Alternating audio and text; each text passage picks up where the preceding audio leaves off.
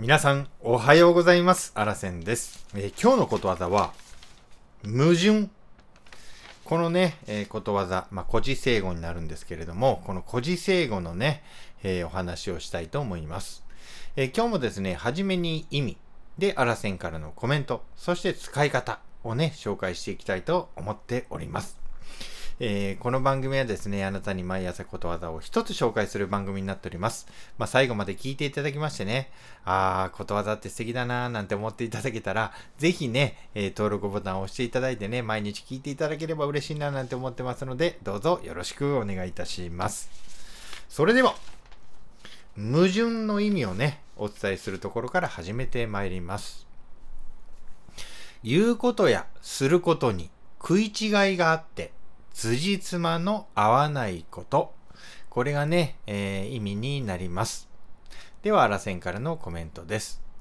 えーこのね、矛盾というね、この言葉はね、古事成語にね、分類される言葉になるんですね。で、この古事成語って何かというと、昔のね、お話、まあ、結構中国の話が多いんですけれども、昔の話が元になってできた言葉なんです。まずね、今からその元になったね、この矛盾のね、元になったお話を紹介したいと思います。昔ですね、中国のね、蘇という国に、矛とね、盾を売る人がいたんですね。この矛、この字になります。このね、矛っていうのは何かというと、槍のような武器のことを矛って言いますね。それと、盾。この盾って何かというと、防御するための武器なんですね。まあ、このね、矛と盾をね、えー売る人がいたんです。でね、この売る人がね、なかなかの人でしてですね、このね、矛を売るときはね、こんなことを言ってたんです。私が売る矛は非常に鋭いから、どんなに硬い盾でも突き通すことができます。みたいな感じでね、だから買ってくださいみたいな感じでね、売ってたんですね。また一方ね、この盾を売るときなんですけれども、この売る人はね、こんなことを言ってたんです。私が売る盾は非常に硬いから、もうどんなに鋭い矛でもね、突き通すことはもう絶対にできませんと言っていました。まあね、そんな売り方をね、していたらね、まあ、両方売る場面を聞いたんでしょうね。あの、ある人がですね、こんなことを言う、この売ってる人に言ったんです。ほんなな、お前の矛で、お前の盾をついたら、一体どうなんねんまあ、こんな感じでね、尋ねたところ、返事ができなかったそうです。ちゃんちゃんという、まあ、こんなお話が元になってね、えーできた言葉が、この、ほこたてと書いて、矛盾というね、言葉が、えーできたんですね。これがずっと言い伝えられております。はい。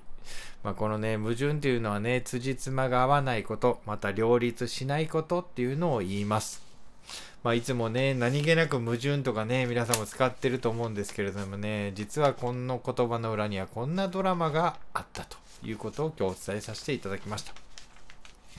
まあね、あなたの周りにもね、言ってることとやってることが違ってる人っていませんか？もしいればですね、おいおい、矛盾してるよなんて感じでね、言ってあげていただけたらなと思思っております。はい。あらせんからのコメントでした。それじゃあ最後にね、使い方を紹介して終わりたいと思います。9! おい、ちゃんと聞いてくれよ。もういい。もう言い訳はたくさんや。もう君の話は矛盾だらけで。もう筋が通ってないよ。